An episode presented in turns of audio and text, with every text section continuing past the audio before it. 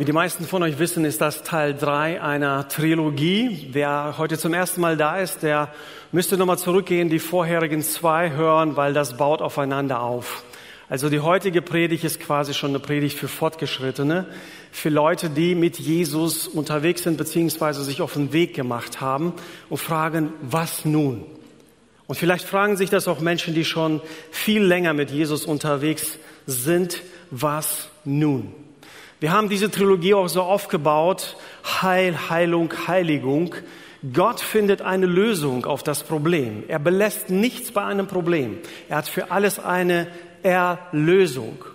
Und sie, er schafft Heil für, er schafft Sühne für das Problem der Sünde. Dann kommt die Heilung. Am Beispiel von diesem verlorenen Sohn haben wir gesehen, jemand, der sich abwendet, der eigene Wege geht, der selbst beweisen möchte, ich bin Mann genug, ich weiß, was Leben ist und wie ich leben möchte, landet auf einem Feld und sagt sich, ich glaube, mein Vater hat etwas Besseres für mich vor, als hier Schweine zu hüten, mit denen das Futter zu teilen, noch nicht mal. Und er macht sich auf den Weg zu ihm. Aus diesem Weg alleine in die Welt, in seine Lebensvorstellung hin, wendet er sich seinem Vater zu und geht auf ihn zu und erprobt unterwegs und sagt, ich habe gesündigt gegen den Himmel, gegen dich, nimm mich aufs, und so ein Mantra den ganzen Weg, bis er dann ankommt. Und der Vater in diesem Gleichnis steht für Gott. Er kann es nicht abwarten, bis du zurückkommst. Er steht am Ende des Dorfes und hält Ausschau auf die staubige Straße und wartet, bis die Silhouette seines Sohnes hervorkommt und er läuft ihm entgegen. Gott wartet auf dich, der du zurückkehren möchtest. Weißt du, was das Phänomenale über unseren Glauben ist? Gott schickt uns Nachrichten. Gott redet zu uns. Im Vergleich zu so vielen Religionen, wo die Menschen versuchen, eine Leiter von sich aus zu, zu den Göttern zu machen, in den Himmel zu krabbeln, durch gute Werke, durch ihre eigenen Vorstellungen und am Ende in einem Nichts ankommen. Wir haben einen Gott, der lässt sich herab und offenbart sich. Er schafft sich einen Ausdruck, auch in Form von Nachrichten. Und gerade wenn wir länger im Glauben unterwegs sind, wir vergessen diese Dinge. Wie großartig das ist, dass Gott sich offenbart. Findest du das großartig? Findest du das großartig? Viel zu wenige. Findest du es großartig? Schon mal von der Bibel gehört, oder? Okay. Gott redet, Gott offenbart sich. Er schafft sich Ausdruck. Und so haben wir damit begonnen, dass er sagt, André, wir haben ein Problem. Du kommst sündig zur Welt. Ich bin ein heiliger Gott. Wir können nicht zusammenkommen. Es braucht eine Lösung. Und die Lösung sieht so aus, dass Jesus durch seinen Tod und Auferstehung Sühne schafft. Und so kann ich in Gottes Gegenwart kommen. So kann ich Teil dieser Familie sein. Die zweite Botschaft, die zweite Nachricht war, Gott liebt Sünder. Gott nimmt sie auf. Und hier nochmal zu dem, was Mike so gut anmoderiert hat diese Spannung so, ja, ich, ich nehme auch dieses Wort nicht gerne in den Mund und ich bezeichne mich auch nicht als Sünder, weil für mich gibt es einen sehr gravierenden Unterschied. Sünder ist ein Zustand. Heiliger ist Identität. Ich bin in den Zustand der Sünde hineingeboren, aber das ist nicht meine Identität. Meine Identität, die Jesus mir zuspricht, ist, du bist ein Heiliger. Und während dieser Predigt werde ich einiges dazu noch mehr sagen. Die gute Nachricht für heute ist, du darfst nicht so bleiben, wie du bist. Ich wette, du hast es schon mal gesagt, jemand hat es dir gesagt bei irgendeiner Gelegenheit, man verabschiedet sich und sagt so, hey, bleib so, wie du bist. Vielleicht sagst du, jo, super Typ, keine Korrekturbedürftigkeit, alles top. Höchstwahrscheinlich ist es nicht so. Keiner von uns ist an einem Ort angekommen, wo er sagt, ich kann so bleiben, wie ich bin. Vor allem nicht, wenn es darum geht, Gott gefallen zu wollen. Da sind wir definitiv nicht an dem Ort. Also lautet die Botschaft von heute, du darfst nicht so bleiben, wie du bist. Und die Frage, die sich daraufhin stellt, ist, wie soll ich denn werden, wenn ich nicht so bleiben soll? Was muss passieren? Was passiert nach meiner Entscheidung, wo ich sage, ich möchte mit Gott leben? Und wie sieht dieser Weg aus? Darüber reden wir heute. Es gibt nämlich einige Verse von einem weisen alten Apostel Johannes. Er hat mehrere, ein Evangelium, mehrere Briefe geschrieben, sogar die Offenbarung. Und in seinem ersten Brief benutzt er eine Metapher. Und diese Metapher bestückt er dann mit ganz praktischen Lebensweisheiten. Und seine Metapher ist Licht. Leben im Licht oder Leben in der Finsternis. Und so unterscheidet er auch und sagt über, über das Licht und Finsternis Folgendes. Also das Leben im Licht ist das Leben in der Gemeinschaft mit Gott. Das Leben in der Finsternis ist das Leben ohne Gott. Und im Laufe des Briefes erklärt er das. Als allererstes macht er etwas klar in diesem Brief und sagt, und vielleicht gehörst du auch dazu, du sagst, hey, bei aller Liebe, Sünder, passt zu mir nicht. Weder geklaut, noch irgendeine fremde Frau begehrt, noch irgendwas gestohlen, noch irgendjemanden getötet, noch alle zehn Gebote kannst du positiv bejahen von außen. Johannes sagt darauf, wenn du sagst, dass du keine Sünde hast, betrügst du dich selber. Und Selbstbetrug kann in eine Sackgasse führen. Wenn wir unsere Sünde aber bekennen, ist er treu und gerecht, dass er unsere Sünden vergibt und uns reinigt von jeder Ungerechtigkeit, von jedem Fehler. Also die erste wichtige Wahrheit, ganz gleich, was du getan oder nicht getan hast. Wir werden Psalm 51, ähm, Römer 5, viele Bibelstellen, die sagen, wir werden in diesen Zustand der Sünde hineingeboren und sind dann Bürger dieses Sündenreiches und tragen auch die Bezeichnung bis zu einem gewissen Grad, wir sind Sünder. Und das hat nichts mit minderwertiger zu tun oder einer Herabstufung zu tun, sondern hey, du bist in diese Welt geboren und diese Welt ist Sünder, also bist du in einem Zustand der Sünde. Du bist ein Sünder. Das ist eine Anerkennung von Gottes Realität. Das hat nichts damit zu tun, dass wir uns selber irgendwie herabstufen oder Gott uns herabstuft. Aber noch einmal, das ist der Zustand, wir wollen zur Identität. Was hat Gott sich eigentlich gedacht? Wie hat Gott sich das eigentlich vorgestellt? Das, was vom Sündenfall eben das Zerrbild, das entstanden ist, die Karikatur, wo er sagt, ich mache, ihr seid ein Ebenbild Gottes und wir aber im Laufe der Jahrtausende eher eine Karikatur geworden sind. Und so wollen wir uns heute dieser Frage widmen. Was bedeutet das? Was erwartet mich? Und hatten an dem Beispiel von diesem verlorenen Sohn, die Aussage trifft eigentlich nicht zu, weil er war ja nachher im Haus des Vaters, der andere war eigentlich verloren, der immer zu Hause war. Also an sich eine wunderbare äh, Satire darauf, was heißt es, bei Gott zu sein oder nicht bei Gott zu sein. Und in, an, anhand seiner Geschichte äh, lernen wir ebenso, jeder von uns braucht diesen Umkehrmoment, wo er sagt, der Weg, auf dem ich bin, ist nicht richtig. Er führt mich nicht zu Gott. Und das, wo wir sagen, auf Bekehrung oder Umkehr ist die Entscheidung, hey, ich möchte auf Gott hinzulaufen. Ich möchte erfahren, was hat er für mich vorbereitet? Wie sieht ein Leben mit ihm aus?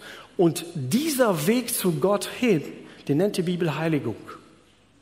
Immer wenn wir Gott, der Lichtquelle, näher kommen, wird immer mehr offenbar über mich, über mich selbst, über Gott. Ich komme immer ein Stück näher. Ich erkenne meine Realität besser. Ich bekenne, was zu bekennen ist und heilige mich, indem ich ihm, der Lichtquelle, immer näher komme.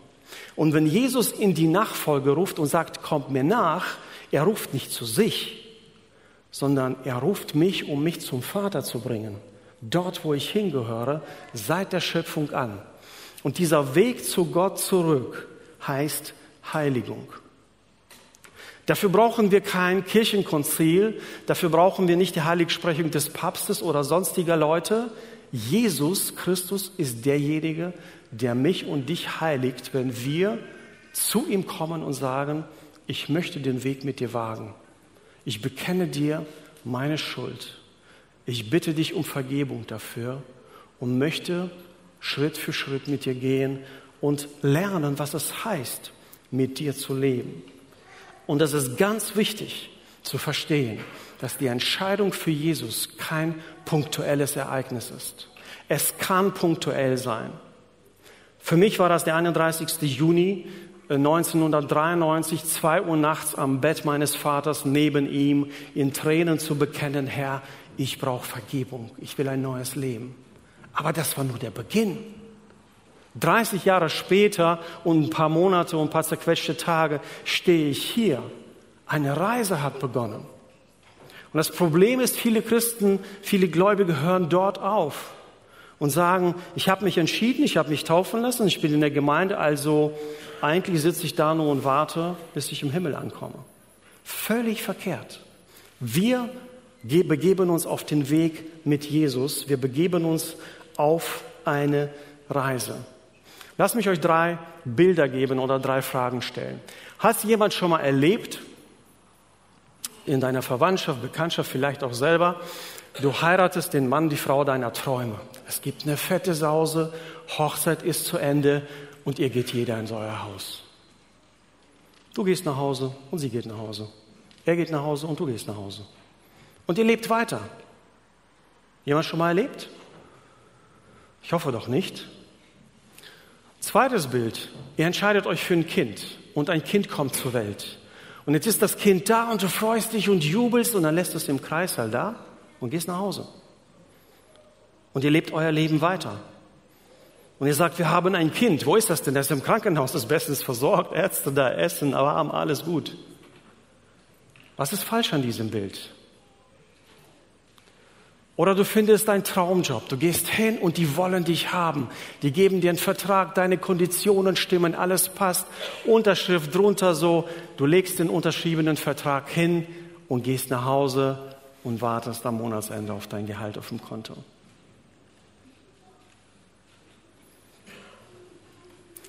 Das ist, was du mit Jesus machst. Das ist, was du mit Jesus machst, wenn du dich entscheidest, ich will die Vergebung, ich will die Erlösung, aber ah, das Leben mit dir, nee, das ist zu anstrengend. Also ich komme immer wieder mal zu dir, wenn ich Hilfe brauche, Vergebung, bekenne das und dann gehe ich wieder zurück in mein Leben, was süß und schön und warm ist.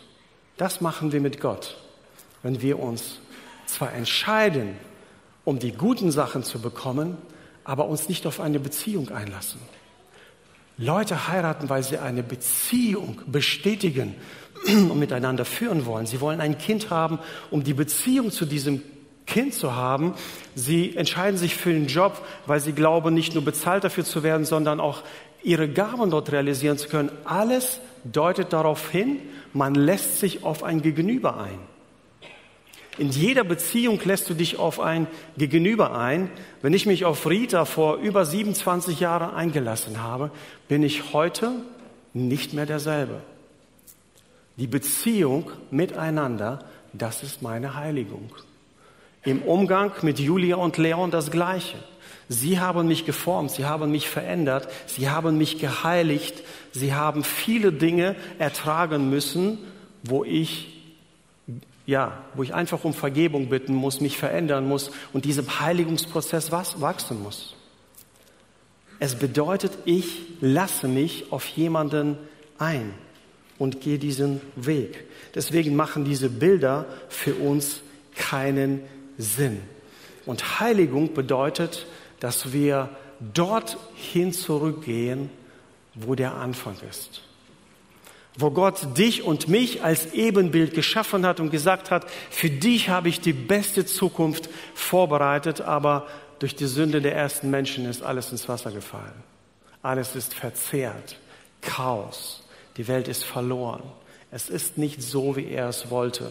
Und er sagt, indem du dich für mich entscheidest, bringe ich dich dorthin, wie ich es mich, mir für dich gedacht habe. Er stellt uns in das Ebenbild wieder her. Aber das ist eben nicht, und dann sind wir da, sondern er sagt, kommt mir nach. Komm unter mein Joch. Wir gehen zusammen. Ich helfe dir, deine Last zu tragen.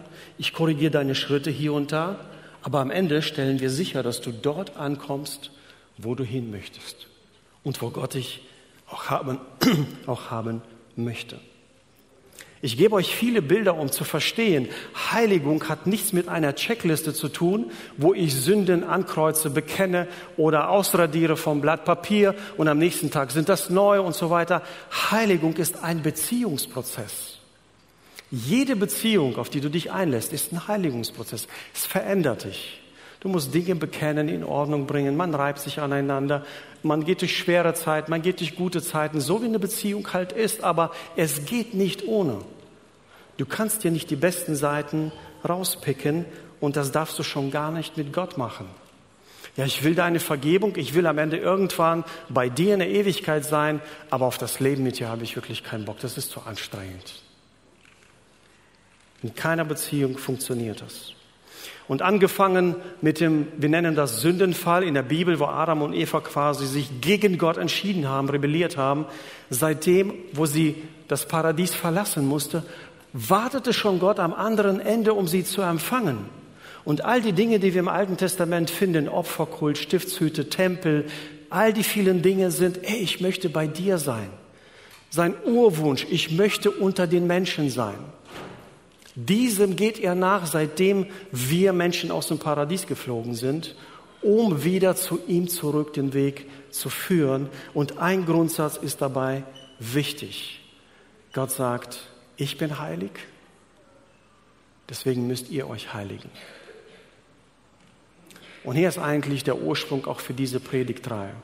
Wir stellen fest, so oft und fast in jedem zweiten, dritten Lied mittlerweile singen wir, du bist heilig, du bist heilig, du bist heilig. Aber ich glaube, die wahre Bedeutung, die explosive, die tödliche Bedeutung dieser Worte, die ist uns entgangen.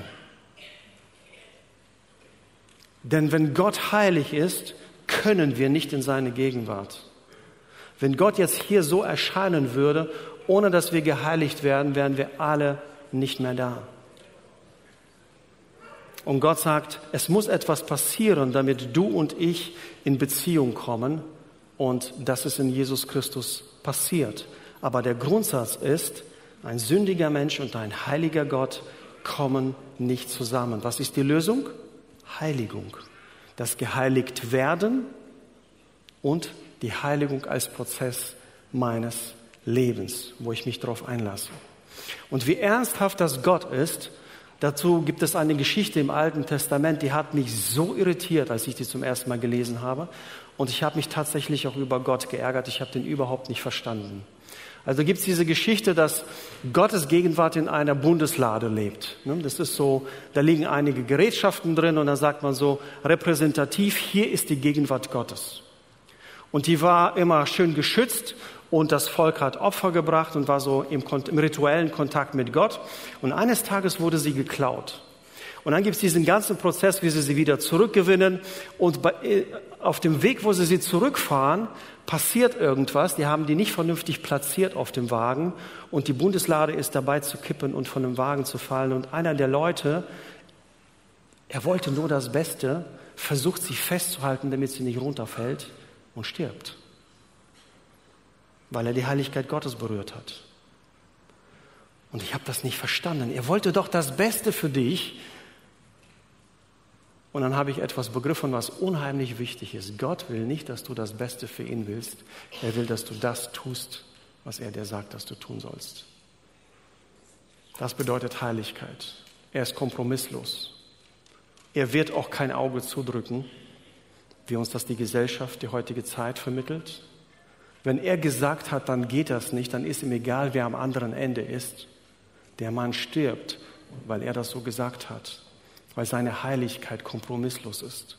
Und das ist ganz wichtig zu verstehen, weil wir oft unser Leben aufs Spiel setzen, weil wir Gott nicht für heilig erachten, weil wir Dinge bagatellisieren, weil es für uns Kavaliersdelikte sind, weil wir Worte wie Fehler oder sonstige Worte dafür gebrauchen und dann geht es uns verloren.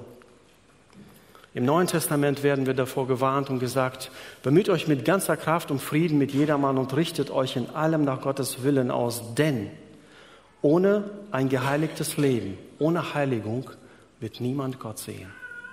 Und deshalb ist das der Schlüssel dafür, ob du am Ende deiner Reise auch da ankommst, wo du ankommen möchtest.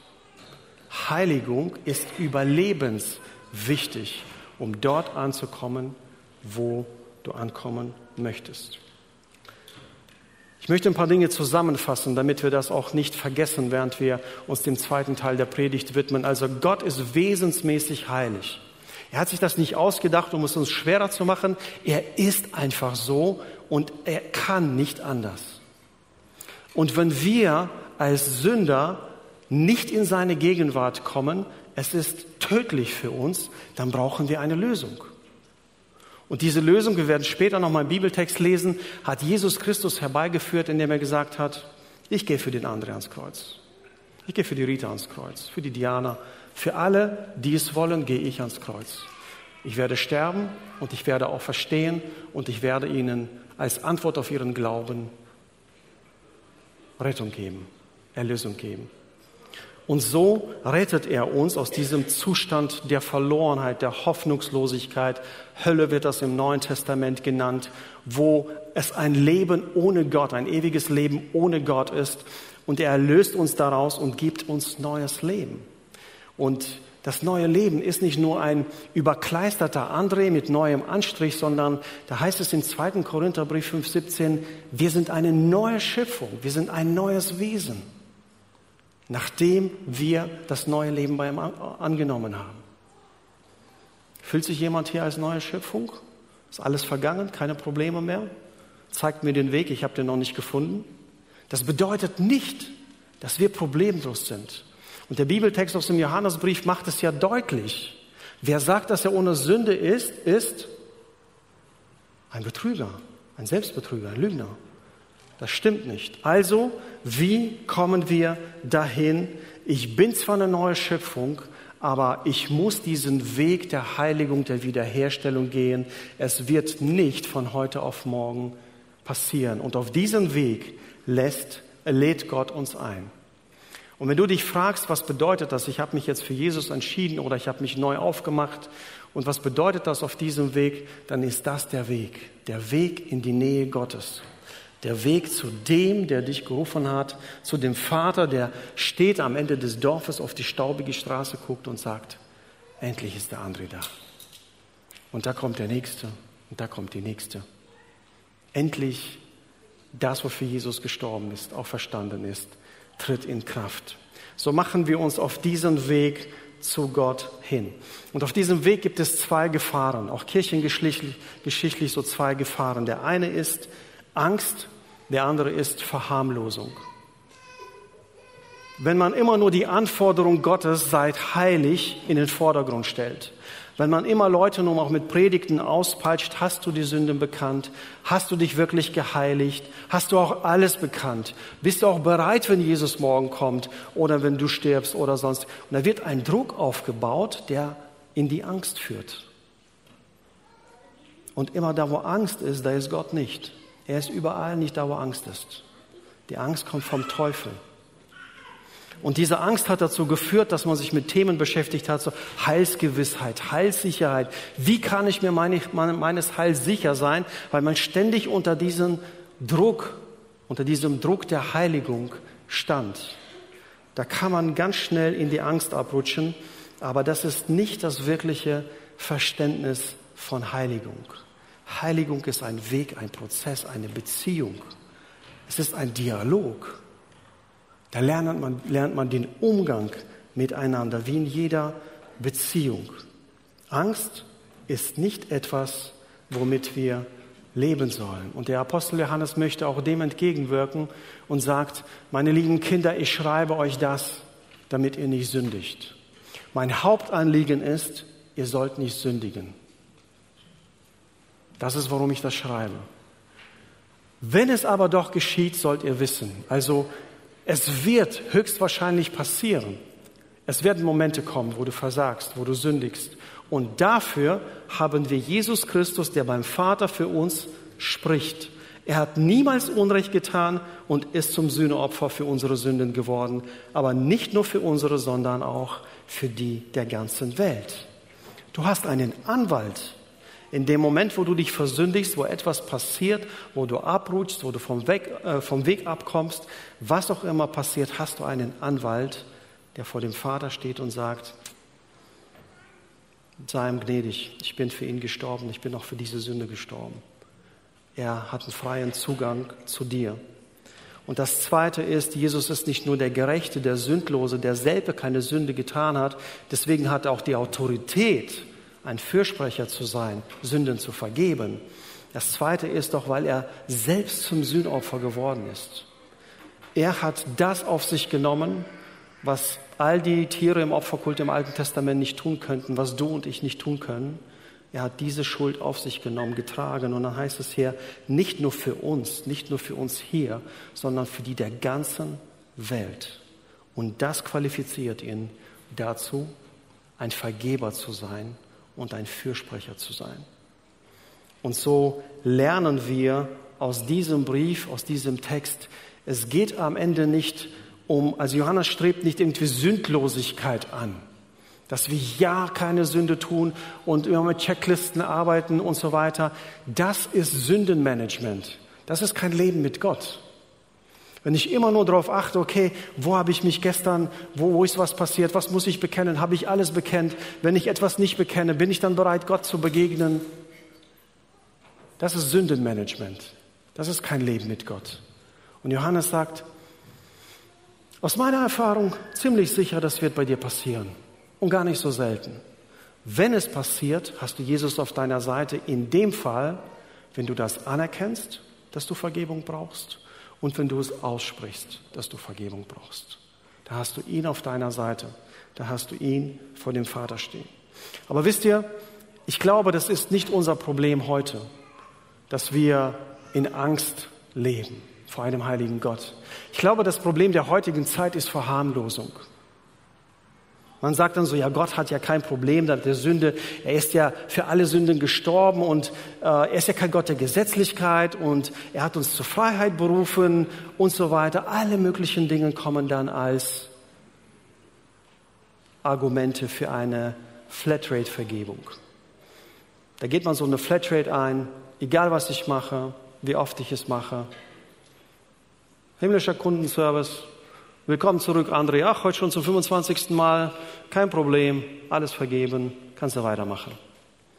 Das ist völlig falsches Verständnis von Vergebung und Gnade.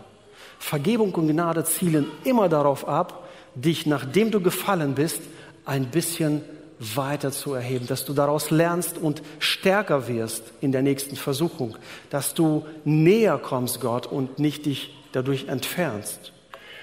Ich glaube, die Verharmlosung ist wo wir anfangen, eben, was Mike beschrieb am Anfang, so statt Sünde Fehler zu sagen oder Dinge zu bagatellisieren, zu verharmlosen, herabzustufen von ihrer Bedeutung her. Denken wir an Usia.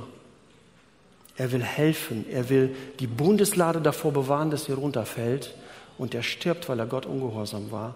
Das ist Heiligkeit. Das ist, wie ernst Gottes ist. Und auch für diesen lieben Kerl der ihm Tag und Nacht diente, galt das Gleiche wie für viele anderen. Gott ist heilig und deshalb sollen wir heilig sein.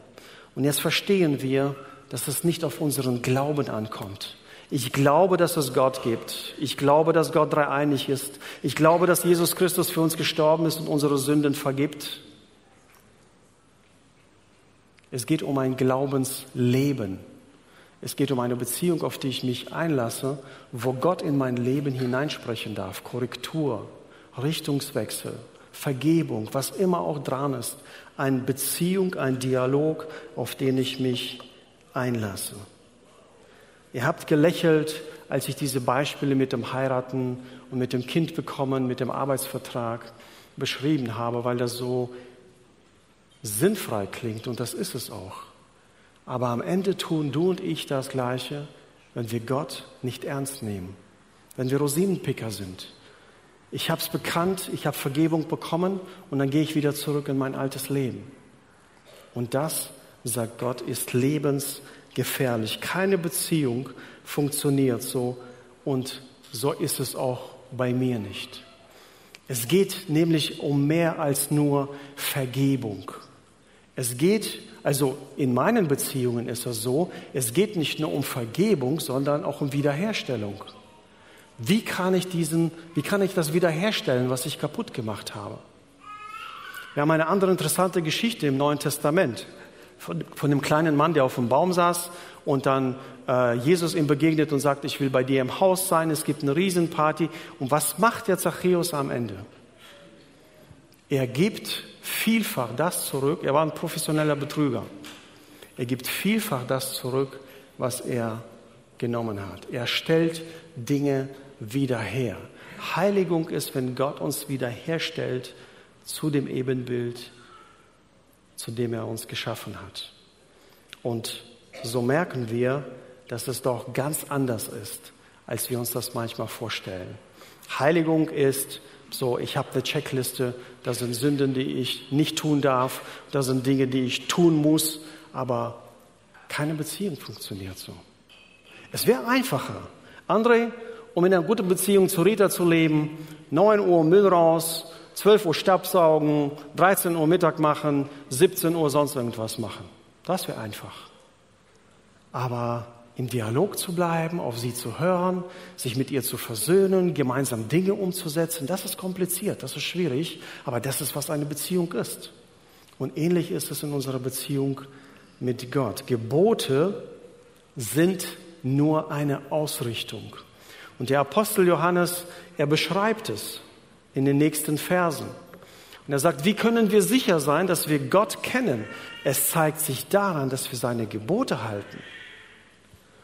Und wenn jemand behauptet, Gott zu kennen, aber seine Gebote nicht befolgt, er ist ein Lügner und gibt der Wahrheit keinen Raum in seinem Leben. Wer sich hingegen nach Gottes Wort richtet, den hat die Liebe Gottes von Grund auf erneuert und daran erkennen wir, dass wir mit Gott verbunden sind. Wer von sich sagt, er sei mit ihm verbunden, also der mit in einer Beziehung mit Gott lebt und bleibt in ihm, der ist verpflichtet, so zu leben wie Jesus gelebt hat. Johannes hat einen haarscharfen Unterschied zwischen Fake-Gläubigen und echten Gläubigen. Und später folgen noch viele Beispiele.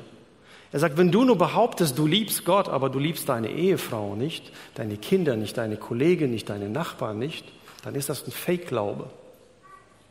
Der Glaube ist erst dann echt, wenn du auch so lebst, als der, von dem du behauptest, dass er dein Herr ist. Und deshalb kommt dieser Vergleich. Ich möchte mit einem Bild abschließen und das geht mir seit Jahren nach, wenn es ums Thema Heiligung geht.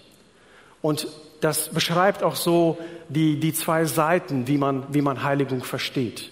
Die Fenster sind offen, ihr könnt draußen sehen, die Bäume sind kahl, aber an manchen Bäumen, an manchen Zweigen habt ihr Blätter. Und diese Blätter, die hängen da. Kein Wind kriegt sie ab, die sind noch zu fest am Ast dran. Wer ist schon mal auf den Baum geklettert und hat sie abgerissen, weil er Angst hatte, dass im Frühling die neuen Blätter keinen Platz haben? Ich glaub's nicht. Ich will nachher mehr drüber hören. Also, jetzt habe ich auch Schwierigkeiten zu sagen, kein normaler Mensch macht das, aber wahrscheinlich als Kind hast du es versucht oder so, wie auch immer. Mir geht es nur darum, so, warum machen wir das nicht? Weil wir wissen, im Frühling kommen die Knospen. Das neue Leben aus den Wurzeln dringt in die Zweige und was macht es? Es drängt das alte Leben raus. Es spuckt das alte Leben aus. Und das ist das Bild für Heiligung. Heiligung bedeutet, bleib an der Wurzel. Bleib da, wo der Saft aus Gott fließt. Und wenn er durch dich durchfließt, dann wird er all dieses ausspucken, was Gott nicht gefällig ist und wir Sünde nennen. Und das ist, worauf es am Ende ankommt. Bleib dran an Jesus, dann wirst du auch Gott immer näher kommen, immer heiliger werden und das eigentliche Leben, worauf es ankommt. Und während die Band nach vorne kommt, hier nochmal die Einladung. Wir haben es am letzten Sonntag gemacht, wir werden es heute ähnlich machen. Weil wir glauben, so in diesen Wochen von diesen Predigten kommen Leute ins Nachdenken und es ist nicht gleich die erste Woche soweit oder die zweite und vielleicht bist du in der letzten Woche so rumgegangen und einige Dinge ploppen bei dir auf und du sagst, ja, ich glaube, der Moment ist gekommen, wo ich mich festlegen möchte. Und Vielleicht bist du auch in diesem Weg mit Gott. Vielleicht hast du den noch nie so klar verstanden wie heute. Aber vielleicht bist du auch auf dem Weg mit Gott in eine dieser beiden Fallen getappt. In die Falle der Angst, dass du dich einfach zurückgezogen hast und hast gesagt, ich habe Angst vor diesem heiligen Gott und du hast immer schlechtes Gewissen und du zergehst in dieser Angst und Furcht. Ich kann diesem Gott nicht begegnen, aber vielleicht bist du auch in der andere Falle getappt, wo du Dinge verharmlost hast, wo dein Alltag zeigt, ich habe es nicht mit einem heiligen Gott zu tun. Wenn er das wäre, dann würde ich ganz, wenn ich verstehen würde, wie er ist, dann würde ich ganz anders leben. Und wenn du dich hier irgendwo wiederfindest oder einfach auch sagst, hey, für mich ist einfach eine ganz neue Entscheidung dran, da wollen wir dir gleich Zeit dafür geben.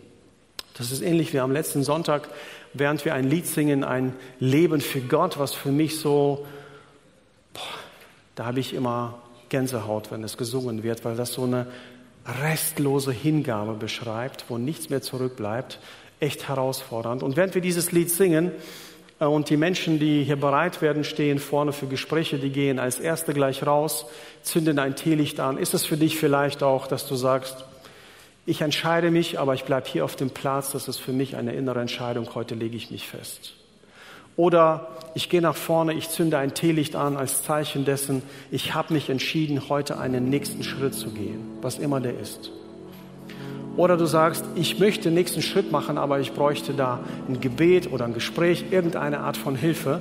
Dann sind das die Menschen, die gleich vorne stehen werden und als Erste denn so ein Licht anzünden werden. Auf die kannst du zugehen und mit ihnen beten oder auch einfach sprechen. Das kannst du übrigens auch die ganze Woche danach tun. Aber heute in diesem Moment ist es vielleicht eine gute Art, das zum Ausdruck zu bringen, was du in dir trägst. Dann fühl dich ganz frei während dieses Liedes nach vorne zu kommen und deine Entscheidung festzumachen.